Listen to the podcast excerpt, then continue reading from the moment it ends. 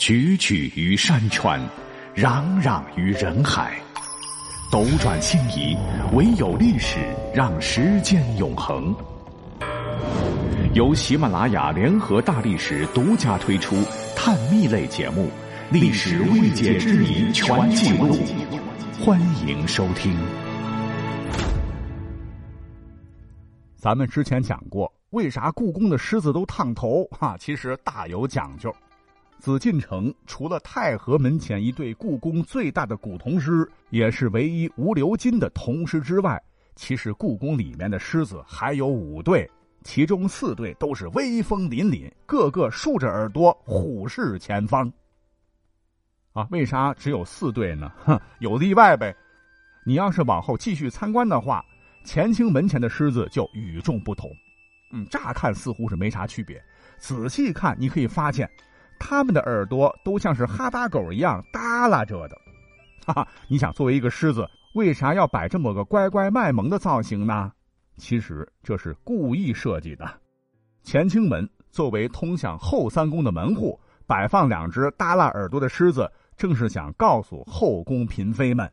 不该听的别瞎打听，不该管的别瞎问。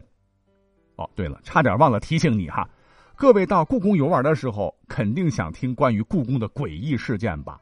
这里要告诉您啊，其实故宫的铜狮子就够邪的，尤其是断虹桥上的第四个狮子是绝对摸不得的，因为你看这只狮子哈，一只爪子摸着后脑勺，一只爪子呼在了裆部。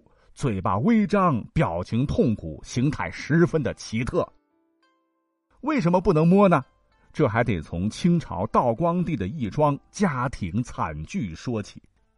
故事来源于元清廷的一个太监写的故宫秘闻。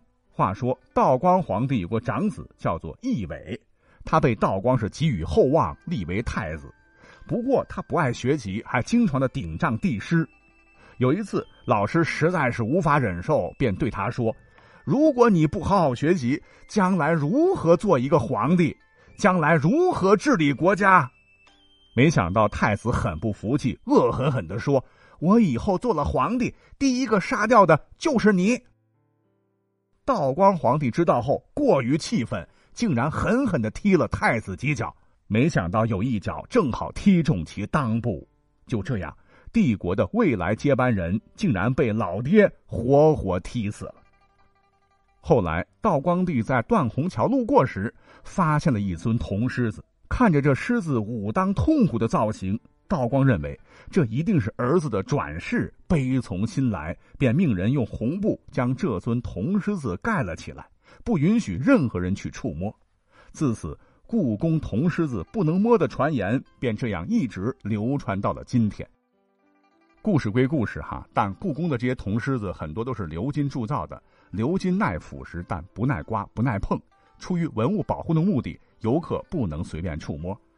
再者说了哈，故宫的狮子本来自带威严，是一种驱邪避凶、镇守四方的神兽。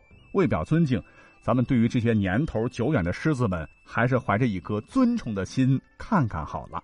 文明参观，从你我做起吧。